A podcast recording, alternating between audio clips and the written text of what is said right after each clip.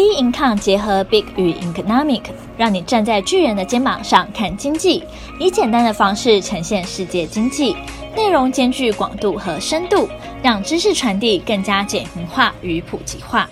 Hello，大家好，欢迎收听小资生活理财术。那今天的主题呢，就是 ETF 的兄弟——新懒人投资术 ETN。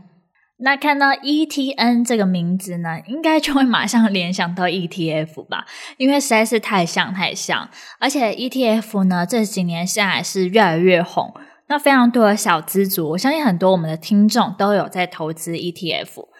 那不过呢，ETN 到底是什么东西？它跟 ETF 差异到底在哪呢？今天也会带给大家知道一下，这个商品到底是什么，到底适不适合我们这些小资族呢？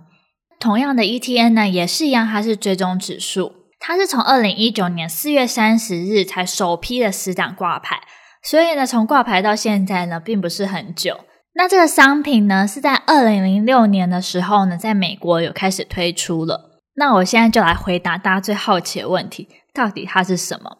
它是跟特定金融指数连接的新型债务证券哦。那它 ETN 那个 N 呢，意思就是债务凭证的缩写，所以它是有债券性质的。那它跟传统的债券一样是有到期日的。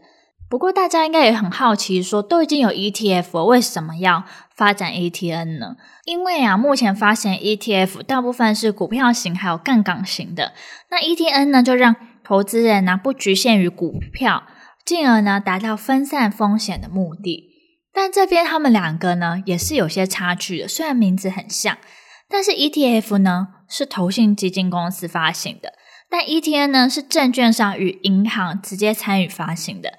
这差别是什么呢？我们后面也会跟大家提到。先来跟大家分享一下它发展的历程。它就是巴克莱银行在二零零六年六月发行的第一档，追踪标的为道琼 AIG 的商品指数。隔一个月的时候就发行第二档，那追踪的标的呢为标准普尔高盛原物料指数。一般的债呢会支付利息嘛，但是 ETN 不会哦，它的报酬呢是依据市场的指数或是参考指数的表现。如果是大部分比较长期的债券，可能有到二十年或是三十年起来发行，那你想看一看嘛，那么久的时间，大家投资这种债券的话，到底耐得住性子吗？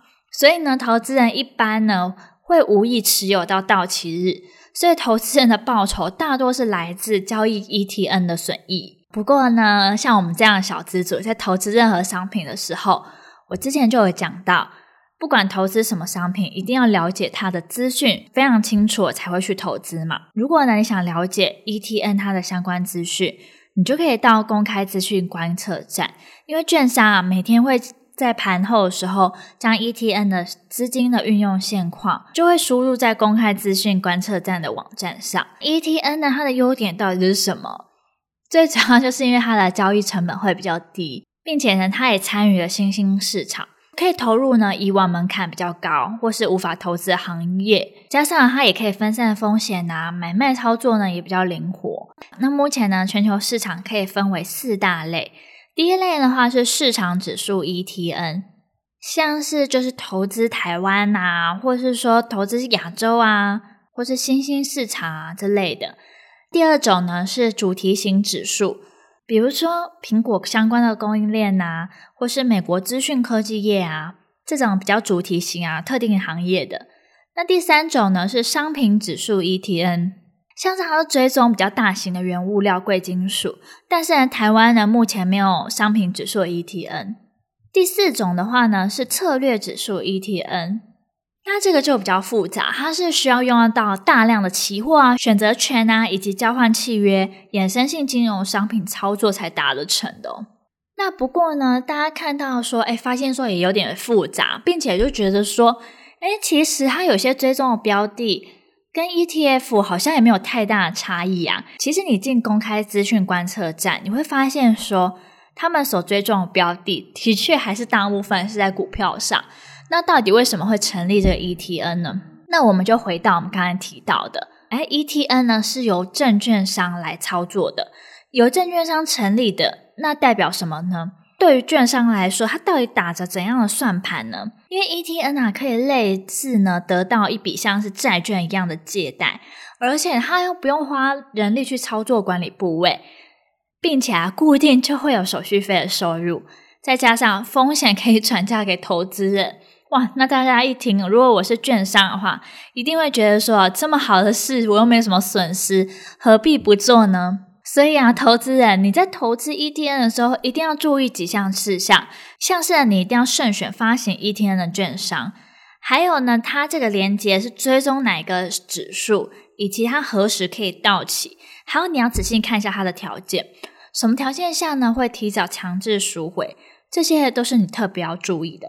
并且啊，ETN 呢，它也有非常多的风险哦，像是呢，券商它的信用风险，还有标的指数市场的风险，以及呢，折溢价的风险，还有终止上市的风险，以及流动性的风险，还有杠杆效果的风险。那在这么多风险当中啊，其实你会发现说，诶，这怎么跟我想象中的简单的 ETF 好像有点不一样了？发现说啊，其实 ETN 呢。有蛮多的风险存在的，其实他们是名称是很相似啊，所以有可能会有些些的误会。对于券商而言啊，成立这个 ETN 就可以筹得投资者的钱，又可以赚取手续费，风险呢又不需要券商负担，所以呢这些问题呢都会转嫁到投资者身上。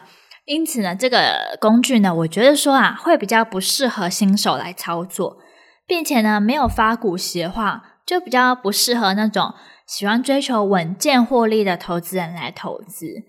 那大家有在投资 ETN 吗？或者说呢，诶，你今天才第一次听到 ETN 这个商品吗？大家都可以在我们脸书专业或是呢 Instagram 跟我们做分享讨论喽。如果喜欢我们内容的话呢，欢迎订阅我们的频道，我们会跟大家多多分享平常小资族呢会遇到的理财的问题，还有理财的商品会分享给大家知道。那今天的小资生活理财术呢，就到这边结束。那我们下个节目见喽，拜拜。